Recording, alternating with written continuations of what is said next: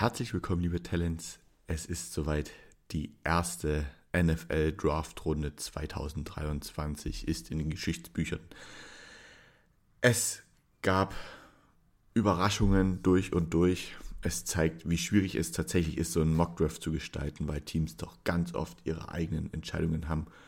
Und ich möchte euch jetzt einfach mit dieser Folge, ich hoffe, ich mache sie wirklich sehr kurz, mal so auf den Stand bringen, was letzte Nacht passiert ist. Nicht jeder hat die Chance gehabt, diesen Draft zu gucken. Ich habe es gemacht. Ich habe von 2 Uhr bis heute Morgen 6 Uhr am Fernseher gesessen, habe ihn komplett verfolgt, habe mir einige Notizen dazu gemacht und werde dazu euch jetzt gleich ein bisschen was berichten. Ich muss euch aber noch von letzter Woche oder von dieser Woche tatsächlich, es ist ja noch, es ist Freitagmorgen oder Freitagmittag, die letzten News noch tatsächlich bringen, denn sie haben direkten Einfluss auf den Draft gehabt und es ist das passiert, was viele schon vermutet hatten. Quarterback Aaron Rodgers ist getradet von den Green Bay Packers zu den New York Jets und die Packers haben tatsächlich auch diverse First-Round-Picks für ihn erhalten. Sie bekommen den First-Round-Pick Nummer 13, der nun den Green Bay Packers gehört und die Jets dafür aber nur den äh, den Pick an Nummer 15. Also es ist im Prinzip ein Tausch in diesem Jahr gewesen und nächstes Jahr bekommen die Green Bay Packers nochmal den First-Round-Pick der, ähm, der New York Jets. Es gibt noch einen Zweitrunden-Pick, da bin ich jetzt gerade nicht up to date, das ist auch nicht schlimm. Ich werde euch dazu am Montag nochmal oder am Dienstag euch nochmal alles genauer wissen lassen. Eine zweite wichtige News, die noch herauskommt, die habe ich dann auch später mit eingearbeitet. Lamar Jackson, der Quarterback der ähm, Baltimore Ravens, bleibt definitiv in Baltimore. Er hat für fünf Jahre und bis zu 260 Millionen unterschrieben. Auch dazu habe ich mir jetzt noch keine großen Notizen gemacht. Ich habe mir noch nicht rausgeschaut, wie viel, ähm, wie viel er garantiert bekommt. Dazu auch Montag ein Update. Jetzt allerdings Entschuldigung, natürlich wie immer Dienstag, ich werde wahrscheinlich Montag aufnehmen. Jetzt allerdings möchte ich euch mitnehmen in die Draft Night 2023 von der ersten Runde und euch erzählen, was da so in Kansas City passiert ist. Kurz bevor der Draft tatsächlich begonnen hatten, wurden nochmals an drei College-Spieler gedacht, die von einem bewaffneten Mann getötet worden ist, der in einem Schulbus eingestiegen ist und da um sich geschossen hat. Es geht um Deshaun Perry, Devin Chandler und Level Davis Jr. Sie waren alle am College von der University of Virginia und deren Familien wurden tatsächlich nochmals auf die Bühne geholt. Es wurde den Spielern gedacht und allen Familien auch nochmal ein Trikot überreicht, um daran zu erinnern, was der letzten November passiert ist. Das fand ich eine sehr schöne, sehr schöne Sache, dass man auch äh, solche Möglichkeiten, solche Bühnen nutzt, um an sowas zu gedenken. Nichtsdestotrotz, es passieren natürlich so viele Schießereien jährlich in den USA und ich denke, das steht auch einfach sinnbildlich für die vielen, vielen, vielen Toten, die die USA unter diesem Thema wirklich zu ähm, verkraften hat oder zu beklagen hat. Danach ging es weiter. Äh, entschuldigt wirklich, es ist, ich habe viereinhalb Stunden geschlafen. Ich bin noch ziemlich durch mit der Nacht, aber ich hab, bin immer noch tierisch euphorisiert. Und deswegen, der ein oder andere Versprecher wird wie immer, ihr seid es gewohnt, von mir mit drin sein. Mit der Eröffnung des Drafts bringt tatsächlich Patrick Mahomes und Travis Casey die letztjährige Wins Lombardi Trophy nochmal auf die Bühne und richten nochmal ein paar Worte an die Fans in Kansas City, die natürlich vor allem an die Chiefs Nation geht und dergleichen. Und die stimmen natürlich nochmal das Publikum richtig ein auf den Draft. Und dann um 2.11 Uhr tatsächlich hat Roger Goodell den Draft 2023 eröffnet. Und an erster Stelle waren wie gewohnt die Carolina Panthers an der Reihe. Sie haben sich ein bisschen Zeit gelassen mit ihrem ersten Pick. In der Zeit, ich habe über den Game Pass geschaut, da liefen so ein paar Infos und man hat schon gemerkt, sie haben tatsächlich in den letzten fünf Seasons so wirklich die Playoffs verpasst. Man hat so mal rübergeschwenkt zur ähm, äh, Draft Party in Charlotte von in Carolina, wo tausende Fans tatsächlich einfach im Regen gefeiert haben.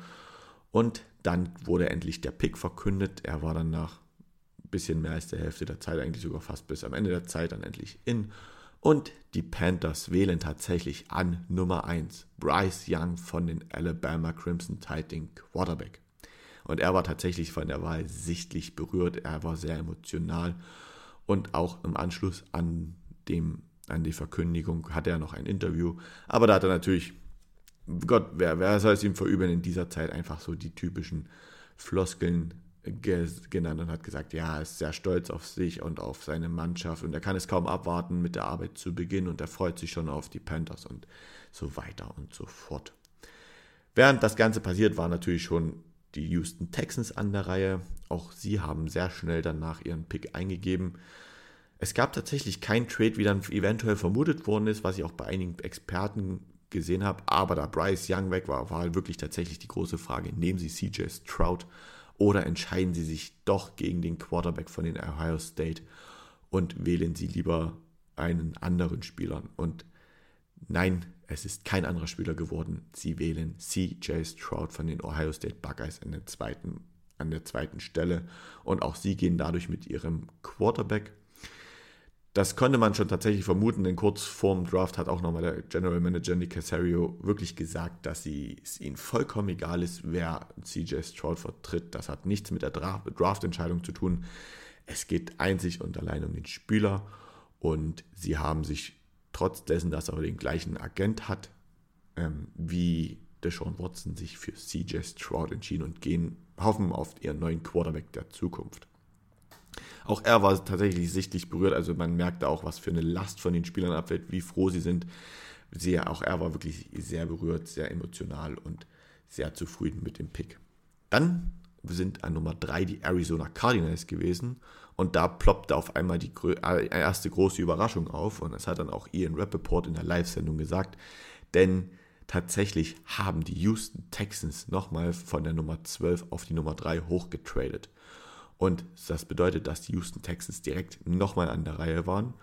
Und das scheint tatsächlich so ein bisschen die Gerüchte zu bestätigen, dass die Cardinals mit den Defense-Spielern gerade auf der Edge-Position nicht so viel anfangen können oder nicht so begeistert sind, sie für nicht so talentiert halten und lieber noch mehr Picks ein, ähm, abstauben möchten. Ich kann euch aber nicht sagen, was jetzt involviert war. Das, vielleicht findet man das noch ein bisschen raus. Nichtsdestotrotz picken die Houston Texans dann direkt an drei nochmal ihren Edge Rusher Will Anderson Jr. von den Alabama Crimson Tide. Das war tatsächlich direkt eine Überraschung, denn an zwei und drei zu picken, das sind, ist ordentlich viel Kohle, was die Houston Texans da geben müssen. Nur mal so zur Einordnung, der erste Pick darf mit einem Festgehalt von 40 Millionen rechnen. An Pick 2 und 3 sind es immer ein, ein Step weniger, aber man bewegt sich da immer noch so um die 35 bis 38 Millionen. Also auch eine sehr teure Angelegenheit, aber die Houston Texans, die können ja noch ein bisschen Geld ausgeben. Danach sind die Indianapolis Colts an der Reihe gewesen. Sie lassen sich von dem ganzen Trade vorher nicht beirren. Sie bleiben an ihrer Position und haben in den letzten beiden Saisons tatsächlich dann auch die Playoffs verpasst. Neuer, sie haben natürlich, wie ihr wisst, einen neuen Head Coach, auch äh, der aktuellen Quarterback mit Gardner Minshew, Nick Foles und Sam Ehlinger ist jetzt nicht so gerade das Goldene vom Ei oder das Gelbe vom Ei. Ich denke, da sind eher zwei gute Backups und Sam Eliger ist sehr schwer einzuschätzen. Das ist eigentlich irgendwo so also der dritte Quarterback. Ich denke, er wird auch bis zum Saisonstart gecuttet, denn die Indianapolis Colts haben sich tatsächlich Anthony Richardson geholt von den Florida Gators. Und auch er war sichtlich berührt. Er war sehr froh, dass er so zeitig gepickt worden ist. Das bedeutet natürlich auch eine sehr hohe finanzielle Absicherung. Da ich gerade gesagt habe, Sam Ehlinger wird vielleicht gecuttet, kann sogar sein, dass sie ihn behalten, weil er vielleicht die günstigste Variante ist, dass vielleicht sogar Minshew oder Foles sich bis zum ähm, Start der Saison noch ein neues Team suchen müssen. An Nummer 5 die Seattle Seahawks und sie wählen tatsächlich Devin Witherspoon, den Cornerback von den Illinois Fighting Illini. Und ein bisschen zu meiner Verwunderung tatsächlich, aber sie wissen, haben ihre Arbeit besser gemacht als ich, verstärken sie ihre Passverteidigung, obwohl sie nach meinem Empfinden, und ich kenne mich bei den Seahawks ein bisschen aus, mit Tariq Rule und Kobe Bryant eigentlich letztes Jahr zwei gute Cornerbacks hatten, Scheinbar sehen sie trotzdem da ihren Need oder haben ihren Need gesehen, denn so wirklich die Experten haben an dieser Position nicht so ihren Need gesehen. Also ich hatte auch so mich auf drei Seiten informiert, was schätzen die Experten tatsächlich so ein, was sie unbedingt brauchen und da waren viele so auf Edge oder D-Line ausgerichtet, aber nein, sie gehen mit Devin Witherspoon, haben in ihm was gesehen, was die Seahawks wohl voranbringen soll und aus diesem Grund haben sie ihn gewählt. Weiter geht's an Stelle 6 da sind die Detroit Lions an der Reihe gewesen. Und da kam der nächste Trade im, im Draft.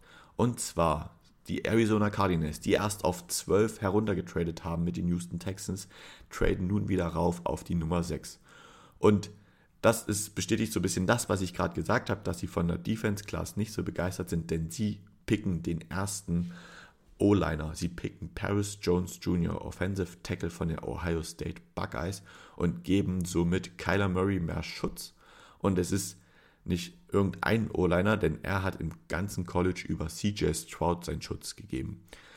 Und damit hoffen sie natürlich, dass Kyler Murray nächstes Jahr weniger rennen muss, mehr seine Arbeit in den Pass legen kann und wirklich nur im äußersten Notfall dann wahrscheinlich seine, seine schnellen, kleinen, flinken Füße einsetzen kann und Speed geben kann. Tatsächlich, er ist genauso groß wie ähm, Bryce Young an Nummer 1. Die sind beide 5 Fuß 10 groß. Das ist, glaube ich, 1,78 Meter ungefähr.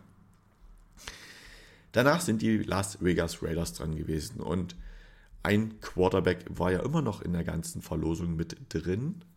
Sie, Will Levis ist natürlich der letzte von den vier Quarterbacks, wo man immer vermutet, der wird in der ersten Runde gepickt. Und ein möglicher Landing-Spot waren ja auch die Raiders, die ja mit Garoppolo ähm, ein, ein Quarterback haben, aber vielleicht dahinter einfach so ein Backup brauchen, der, falls Garoppolo ausfällt, was in den letzten Jahren ja tatsächlich öfter passiert ist, einfach einspringen kann.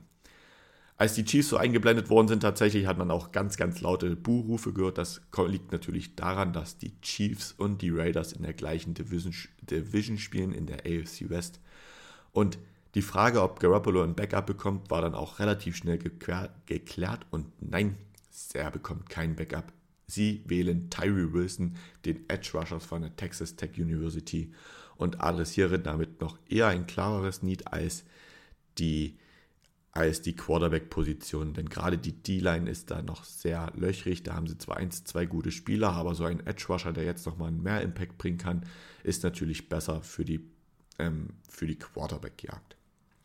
Weiter ging es mit den Atlanta Falcons. Auch sie bleiben an ihrer Stelle und der Pick wurde tatsächlich von einem ähm, Jung präsentiert, von einem jungen Mann, der von der Big Brother und Big Sister Organisation ausgewählt worden ist ich habe das leider nicht ganz verstanden. Er kümmert sich auf jeden Fall so um, um verschiedene ähm, Sachen.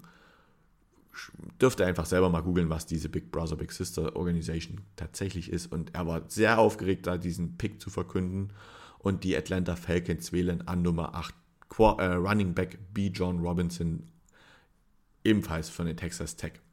Sie haben zwar mit Tyler Alger schon letztes Jahr im Draft einen eigentlichen Diamanten gefunden, nehmen jetzt trotzdem, für, auch für mich ein bisschen überraschend, weil ich dachte so, Allgeier ist eigentlich ein sehr, sehr guter, nehmen trotzdem im Draft mit Abstand wirklich, da steht außer Frage, den besten Running Back und einen absoluten Playmaker.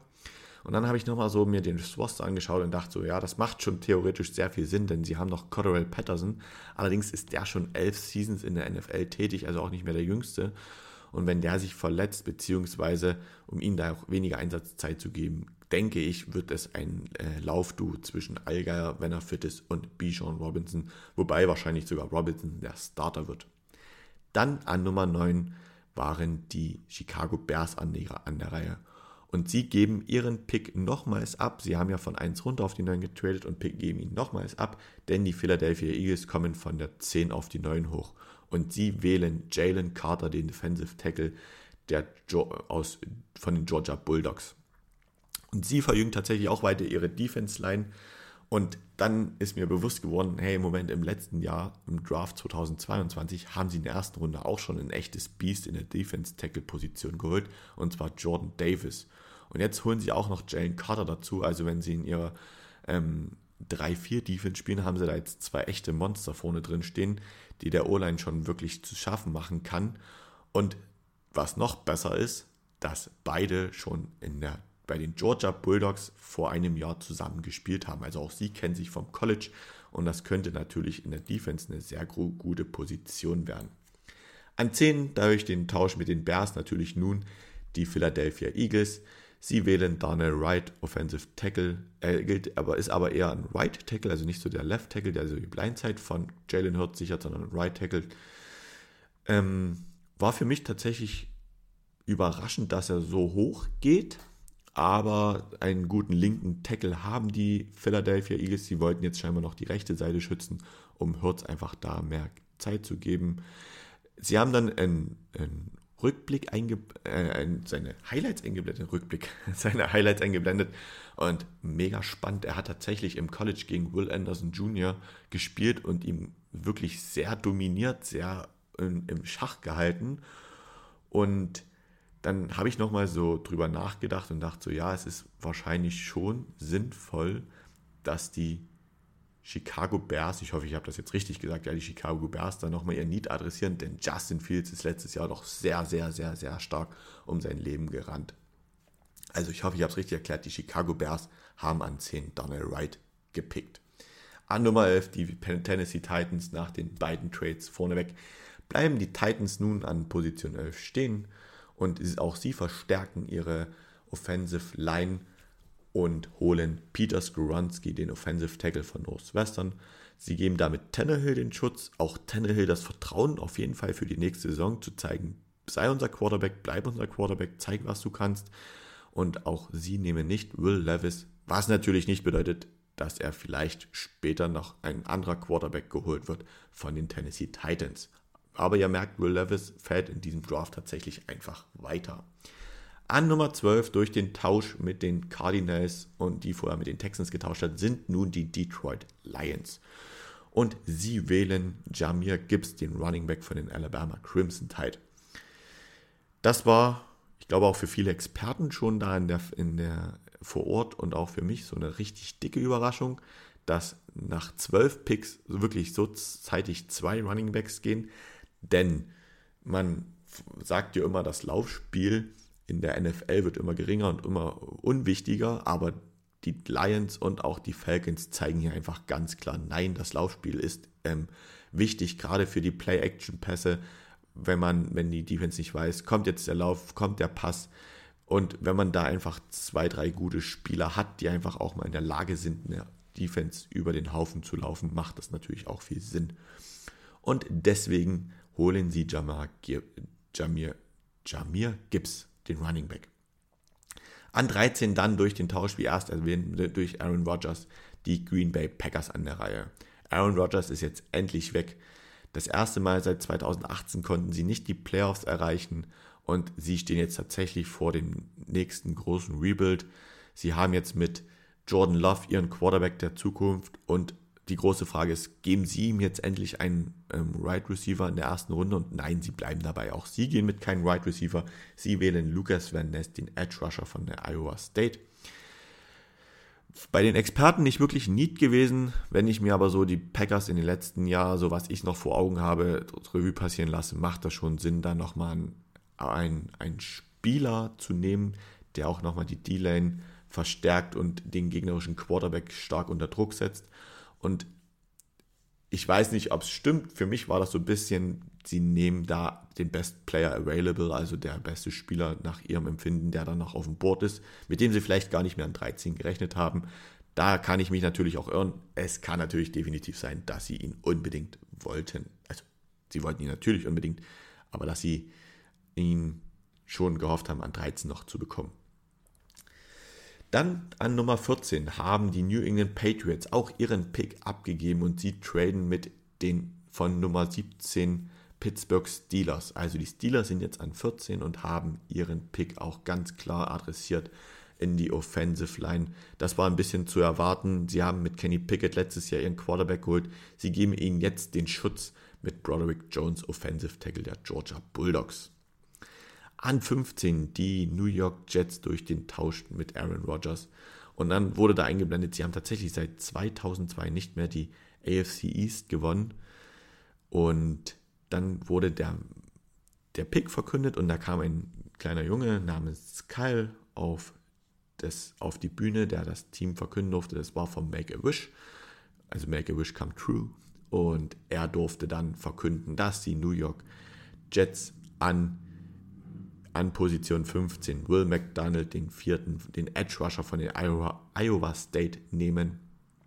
Und auch sie verstärken nochmal ihre, ihre Defense Line. Sie haben ja ähm, mit Quinnen Williams einen sehr guten, haben mit Source Gardner noch einen guten Passverteidiger, mit Quinn Williams einen guten Linebanker oder Defensive Tackle, zumindest einen sehr, sehr sack-starken Spieler und adressieren jetzt nochmal an die Defense Line. Die Offense Line war natürlich, oder die Offense war natürlich sehr stark. Sie haben jetzt Aaron Rodgers, Brees Hall, ähm, Garrett Wilson. Da haben sie natürlich hochkarätige Spieler und natürlich, äh, ich glaube, Adam Lazar kam ja auch noch mit. An Nummer 16 kommen die Washington Commanders. Auch sie bleiben bei ihrem Pick und sie wählen Emmanuel Forbes, den Cornerback der Mississippi State. Und auch sie verstärken ihre Passverteidigung. Nach meiner Einschätzung kam Emmanuel Forbes ein bisschen zeitiger. Da waren noch andere gute Cornerbacks auf dem, auf dem Roster oder auf dem Board. Aber sie sehen in Emmanuel Forbes einfach den stärksten und das ist vollkommen korrekt und haben einfach ihren Need in der Passverteidigung adressiert. Dann nun an Nummer 17 durch den Tausch mit den Steelers die New England Patriots und sie holen sich direkt den nächsten Cornerback. Sie holen Christian Gonzalez von den Oregon Ducks. Und tatsächlich sehr überraschend, dass er nur als dritter Cornerback vom, vom Board geht und die Patriots dann nochmal in die Passverteidigung investieren. Und sehr schön fand ich, als er auf die Bühne kam, öffnete er tatsächlich sein Sakko, also sein Anzugoberteil und zeigte auf der Innenseite die Fahne von Kolumbien, wo er definitiv, wo er scheinbar seine Wurzeln hat. Definitiv weiß ich nicht, das ist jetzt gefährliches Halbwissen. Ich gehe stark davon aus, dass er da seine Wurzeln hat. An Nummer 18 sind wieder die Detroit Lions dran, also erst an 12 und jetzt an 18 Das ist wie gesagt der zweite Pick in der, als erstes haben sie ja Jamir Gibbs genommen und jetzt kommen sie nochmal mit einem Pick für die Defense und sie nehmen Linebanker Jack Campbell, auch von Iowa State.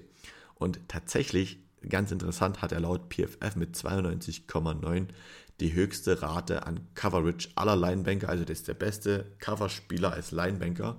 Und wenn er das bei den Lions noch zeigen kann und vielleicht als Mittellinebanker die Defense nochmal einen Schritt voranbringt, dann freue ich mich schon jetzt auf diese Defense. Was die Detroit Lions allerdings nicht gemacht haben, ist, dass sie nochmal die Passverteidigung verstärkt haben.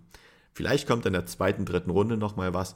Darüber werde ich euch dann in den nächsten Tagen und Wochen, nee, in den nächsten Wochen, Tagen nicht, aber in den nächsten Wochen auf den Laufenden halten. An 19 kamen dann die Tampa Bay Buccaneers. Und das war so dann für mich der Gedankengang zu sagen, hey, das sind, ist die nächste Chance für Will Levis vielleicht gepickt zu werden. Aber auch sie entscheiden sich gegen Will Levis und gehen lieber mit einem Defensive Tackle und nicht irgendjemand. Sie gehen wahrscheinlich mit dem nächsten Aaron Donald. Das werden wir aber sehen. Sie gehen mit Kalijah Kensey, Defensive Tackle von den Pittsburgh Panthers. Und sie adressieren ihr Need eher in der Defensive Line. An Stelle 20 sind wieder die Seattle Seahawks an der Reihe. Sie haben natürlich mit dem ersten Pick, wie erst gerade erwähnt, Devin Witherspoon genommen und zur Verkündung des Picks kamen dann ganz viele Jungen und junge Mädchen und Jungs, also ich hoffe, ihr habt das verstanden, ganz viele ähm, Mädchen und Jungs aufs Feld, die in Seattle Tackle Football spielen und sie dürfen den nächsten Pick verkünden und das war tatsächlich der erste Wide right Receiver, der vom Board ging und das ist Jackson Smith, ein Wide right Receiver von den Ohio States und damit geht tatsächlich erst an Position 20 der erste Wide right Receiver vom Board. Und das finde ich ist sehr spät. Also in den letzten Jahren, als ich den Draft geguckt habe, war nie so spät ein Wide Receiver. Und das zeigt aber auch ganz klar, wie wahrscheinlich die, die Wide Receiver Class eingeschätzt wird in diesem Draft. Nichtsdestotrotz, ich finde, ich freue mich sehr für den Pick als, als Seahawks-Sympathisant und sie haben mit Lockett, DK Metcalf und jetzt Jackson Smith und Jigba drei sehr, sehr gute Right Receiver. Wenn ein Jigba nur ähnliche Leistung bringt wie bei Ohio, als er nicht verletzt war, dann kann das schon eine sehr eklige Defense werden. Gerade mit Gino, der jetzt vor kurzem auch gesagt hat, ja, na klar war das ein gutes Jahr, na klar bin ich zufrieden mit dem, mit de dem Vertrag. Nichtsdestotrotz heißt es für mich ganz klar hier weiterarbeiten, weiter voranbringen. Ich möchte ja meine Saison bestätigen. Ich möchte ja nicht so ein One-Hit-Wonder sein. Deswegen auch er bekommt eine neue Waffe. An Position 21 gingen, kamen die Los Angeles Chargers. Und auch sie wählen ganz notwendig, definitiv habe ich auch in allen Mockdrafts immer gelassen, einen Wide right Receiver aus und sie wählen Quentin Johnston von der TCU.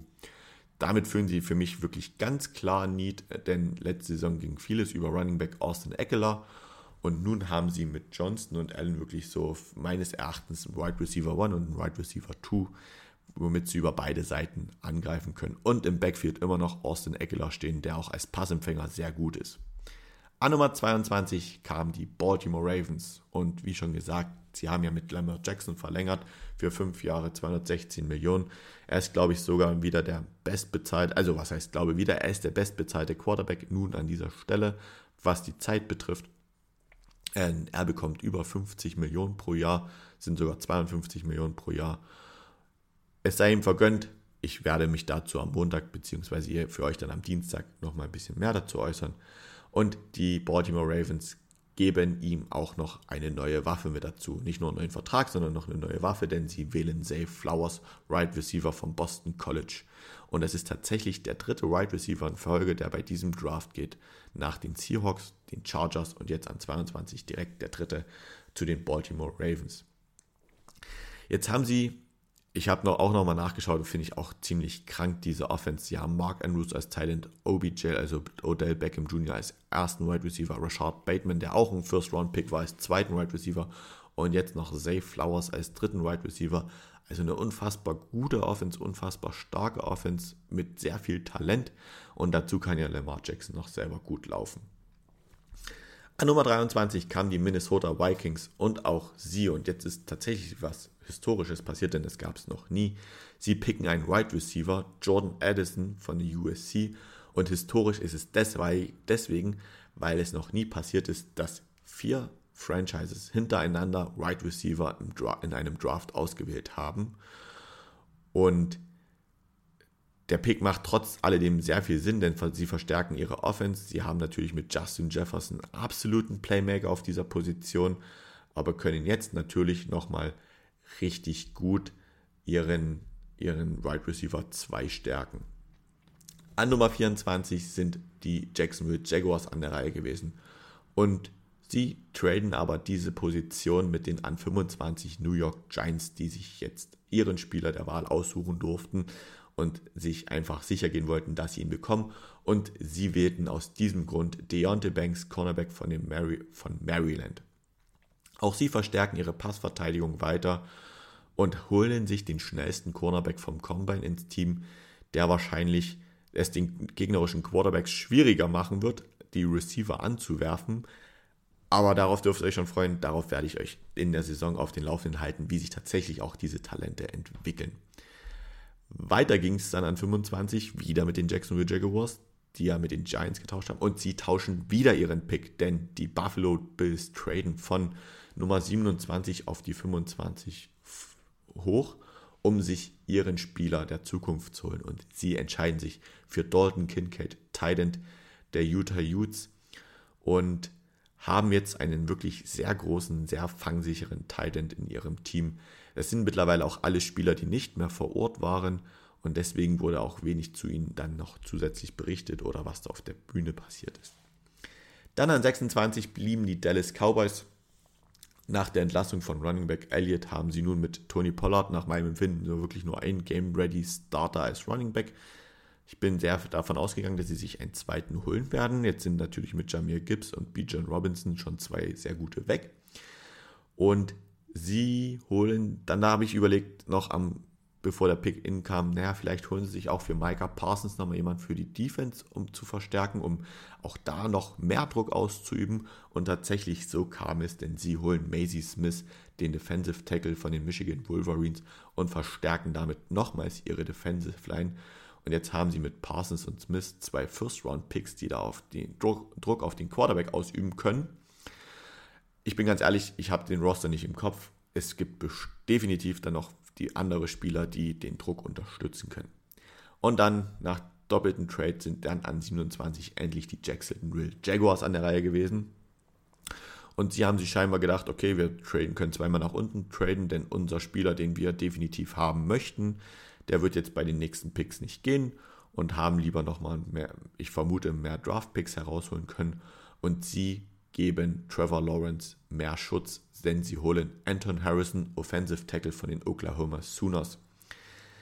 Es sind tatsächlich, ich habe da mal nachgeschaut, sehr, sehr wenig O-Liner bis hierhin, also bis an Stelle 27 vom, vom Draftboard gegangen. Es sind tatsächlich nur fünf Stück gewesen. Zur gleichen Zeit im letzten Draft waren es schon acht, acht Stück. Das zeigt natürlich, dass vielleicht auch die Offensive Line Class nicht so stark ist, wie sie vielleicht eingeschätzt wird, auch wenn gerade Offensive Line in der ersten Runde sehr gern gepickt wird. An Nummer 28 waren dann die Cincinnati Bengals dran. Sie, sie traden einfach nicht. Das ist so, so wie so gefühlt offenes Geheimnis. Die Cincinnati Bengals traden einfach nicht in dem Draft. Und sie holen sich ihren Edge der Zukunft. Sie holen Miles Murphy.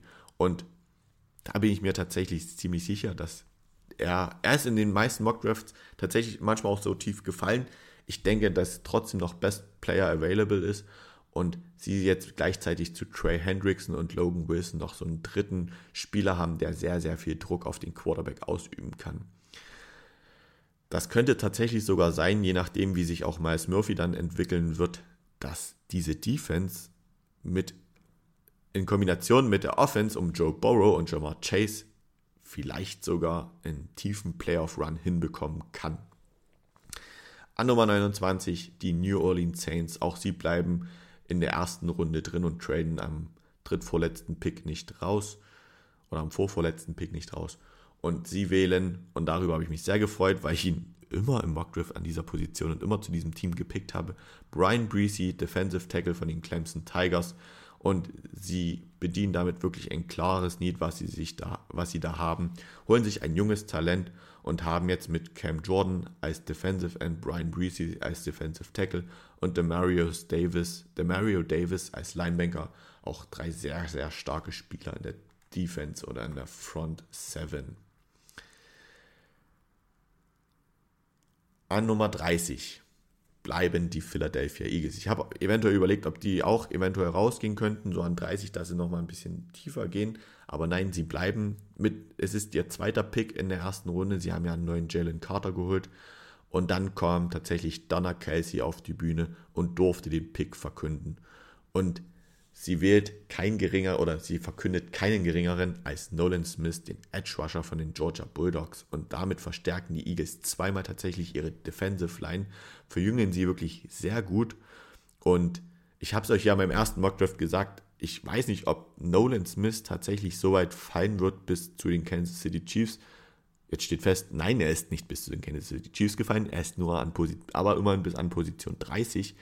Es sind viele Edge Rusher vor ihm gegangen ich freue mich trotzdem für diesen Spieler und auf diesen Spieler in der NFL und freue mich mega auf diese D-Line oder Defensive von den Philadelphia Eagles. Ich glaube, die wird nächstes Jahr so viel Spaß machen, wenn alle fit bleiben. Und dann zu guter Letzt, um kurz vor sechs war es dann soweit. Ich kann euch erzählen, meine Freundin ist dann wieder aufgestanden, weil die auf Arbeit musste. Ich habe zum Glück frei heute. Waren die Kansas City Chiefs an der Reihe. Und Sie haben für, tatsächlich für den letzten Pick, weil natürlich es fand in Kansas City statt, haben sie als Super Bowl-Sieger nochmal alle drei Vince Lombardi Trophies präsentiert, die sie bis jetzt gewonnen haben. Und es ist natürlich, ich fand es auch unfassbar cool, dass der Super Bowl-Sieger Kansas City in der Heimatstadt den letzten Pick der ersten Runde verkünden durfte beim Draft.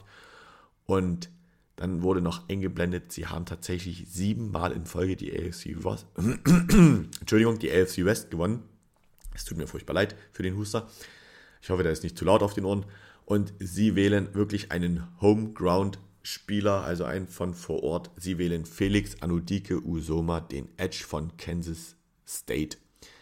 Ein Spieler, der vor Ort ist, ein Spieler, der wirklich aus der Region kommt und es wurde mit sehr viel Freude aufgenommen und auch sie haben nochmal die Edge verstärkt.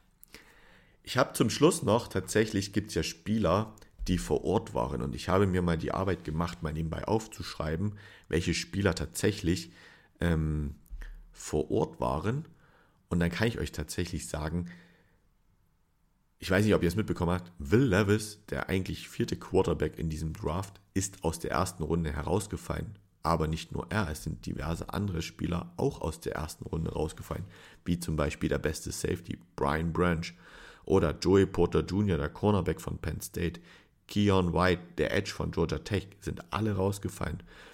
Ansonsten sind das auch, also das sind jetzt auch die vier Spieler tatsächlich, die noch vor Ort waren, die nicht in der ersten Runde gepickt worden sind. Für die gibt es heute Abend natürlich in der Nacht nochmal die Chance, gepickt zu werden. Und das steht außer Frage. Ich denke ganz klar, dass diese Spieler jetzt in der zweiten und dritten Runde heute gehen werden. Des Weiteren habe ich auch nochmal geschaut, Michael Mayer, der eigentlich von vielen als beste Thailand gehandelte Spieler, ist nicht in der ersten Runde gegangen. Osiris Torrance, der Guard, auch von vielen als First-Round-Talent gehandelt, ist nicht in der ersten Runde gegangen. Und ansonsten gab es doch diverse Überraschungen nach meinem Empfinden, die man vorher gar nicht so auf dem Schirm hatte. Soweit zu der Special-Folge. Wie geht es jetzt in Zukunft weiter? Ich möchte euch natürlich trotzdem die nächsten Wochen noch weiter mit Informationen auf dem Laufenden halten. Ich werde jetzt diesen Draft, der dann nach dem Wochenende rum ist, nochmal Revue passieren lassen. Und da gehe ich Division für Division mit euch durch, sage euch, welche Spieler die Teams geholt haben, welche Needs sie adressiert haben, welche Überraschungen es gab und wo es vielleicht zum Schluss noch ein paar Steals gab. Also freut euch auf die nächsten Zeit. Ich hoffe, euch gefällt die Folge. Macht ein bisschen Werbung für sie und jetzt wünsche ich euch noch viel Spaß und ein schönes Wochenende. Und dann hören wir uns nächste Woche wieder. Macht's gut.